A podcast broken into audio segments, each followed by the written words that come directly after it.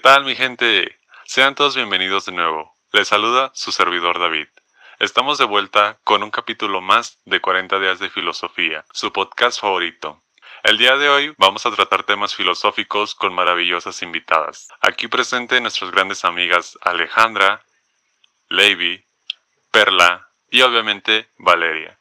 Así que disfrutemos de este pequeño e interesante espacio. Hola a todos los que nos escuchan y muchas gracias por brindarme este espacio en este grandioso podcast. Hola, ¿qué tal? Siempre es un gusto estar aquí con todos ustedes. Como siempre, es un placer estar aquí acompañándolos. Hola, ¿qué tal? Estoy muy feliz de estar aquí en este podcast. Comencemos hablando forma de gobierno. Es conocida como el sistema que impone el Estado para constituirlo como centro de poder político sobre la sociedad. Este tema ha sido tratado desde la antigüedad por muchos pensadores, por mencionar algunos como Tomás de Aquino y Aristóteles. Este último denota que el hombre es un animal político, por lo cual clasifica a estos sistemas como buenos y malos. Hay desde monarquías donde una sola persona, a quien le llamaremos monarca, encargado de dirigir el territorio o hasta una democracia donde nadie más que el pueblo es quien elige lo que necesita a través de su presidente. Algunos países como lo es Corea del Norte está bajo un sistema tirano. La tiranía gira alrededor de los intereses del gobernante por lo cual suprime cualquier tipo de libertad a sus ciudadanos. En otras naciones más, sus representantes buscan una de las estrategias más fuertes, la desinformación. Esto genera la demagogia, Así, los más ricos y poderosos permanecen en la política. A partir de las opiniones e intercambio de comentarios entre los participantes del día de hoy, hemos concluido que el problema no es la forma del gobierno, sino la falta de educación. Con ella podremos formar una sociedad que sea capaz de seleccionar adecuadamente la forma de gobierno que cubra sus necesidades.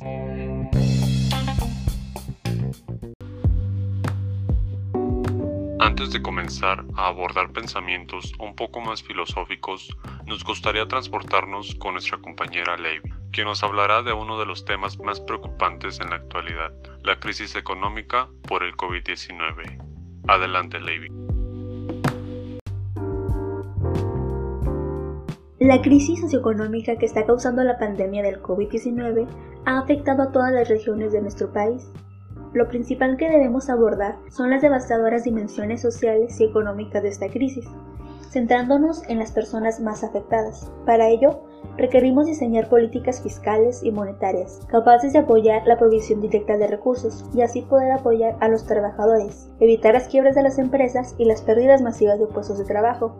Sabemos que las Naciones Unidas están estableciendo un nuevo fondo de múltiples asociados, todo esto con el fin de ayudar a los países de ingresos más bajos y medianos, para que puedan recuperarse de la conmoción socioeconómica.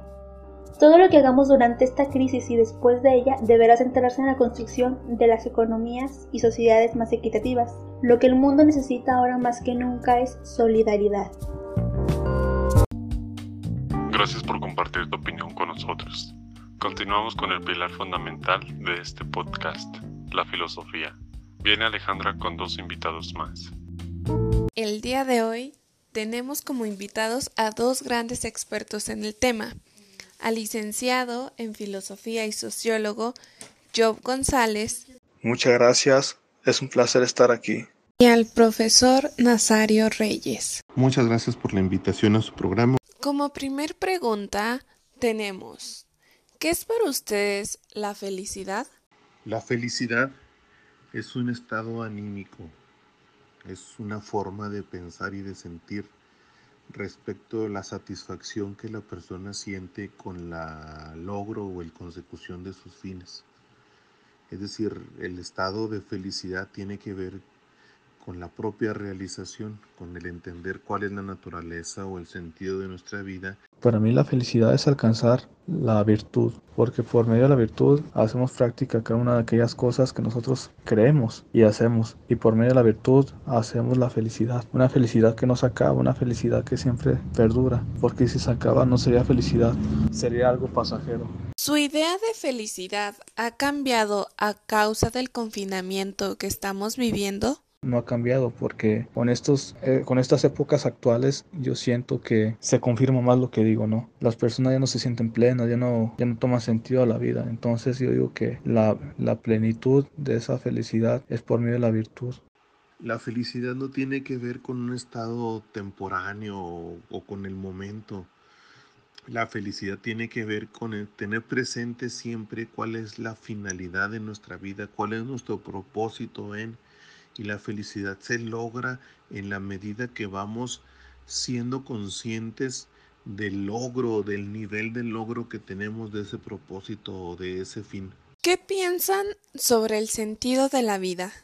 Hay una frase que se le atribuye a, a Nietzsche que dice que cuando el hombre tiene un porqué, acepta cualquier cómo, en el sentido de que si nosotros a base de, de, trabajar en nuestro, en nuestro concepto, en nuestra autoconciencia, en nuestra definición de nosotros mismos, hemos encontrado el por qué estamos aquí, el para qué estamos aquí. Ese, ese por qué nos da el sentido al cómo, al qué es lo que tenemos que hacer. El, el sentido de la vida que yo tengo es aquella donde yo me desarrollo conforme a lo que estoy destinado, ¿no? A lo que cada uno de nosotros está llamado a hacer a ser felices, a contemplar cada una de nuestras acciones, no a ser esclavos de nuestras pasiones. Yo digo que ese es el sentido de nuestra vida, ser felices y, y aspirar a algo más grande, a ser trascendentes. ¿Conocen alguna teoría o corriente filosófica que trate de explicarlo? ¿Están de acuerdo con ella? Pues puede haber varias. Yo me inclino más por la fundada por Aristóteles, el eudemonismo, en el sentido de que la felicidad no depende de los bienes materiales, sino del sentido de satisfacción la realización de la persona, eso es lo que concede la felicidad.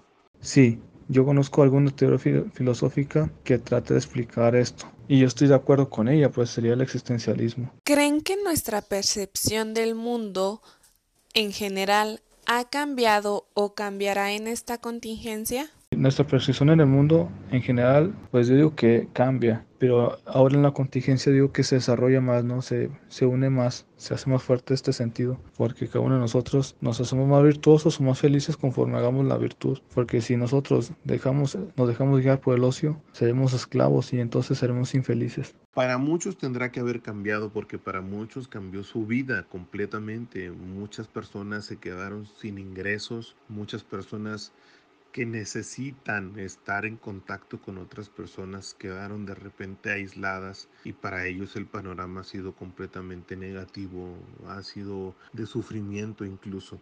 En general, yo creo que sí ha cambiado. Para muchos fue el estar solos consigo mismo y, y, reencontrarle un sentido a la propia vida, ¿no? Es decir, eh, para muchos fue algo positivo. Gracias a nuestros invitados. Pasamos contigo, Perla. Muchas gracias, Ale. En esta sección estaremos hablando acerca del marxismo. Hay que recordar que el marxismo es un sistema filosófico, político y económico que se basa en las ideas de Karl Marx y de Friedrich Engels. Este rechaza el capitalismo y defiende la construcción de una sociedad sin clases y sin Estado. Vamos a escuchar tu opinión, Valeria. Considero apoyar la postura que toma Karl Marx al estar en desacuerdo con el capitalismo que tiene como poder las empresas. Apoyo que la desigualdad y la, poca, la poca valoración que se le da al obrero es muy desfavorable porque gracias a él se tiene todo. Es a quien más deberíamos agradecerle y pagarle que hace un trabajo más pesado y es muy descompensado. Considero que las clases sociales no son las que están mal, sino que nosotros propiamente como sociedad no somos capaces de no juzgar o no discriminar a alguien por una clase social. Las clases sociales de cierto modo conforman un orden. El socialismo tiene como poder el pueblo y el comunismo el Estado. Considero más favorable la idea del comunismo a la que Karl Marx se acerca. Se centra en la sociedad y la política, donde no existe la propiedad privada, los bienes en manos del Estado se reparten según las necesidades del pueblo y considero que esta es la más favorable, más no la ideal para una forma de gobierno. Pasamos a un breve comercial.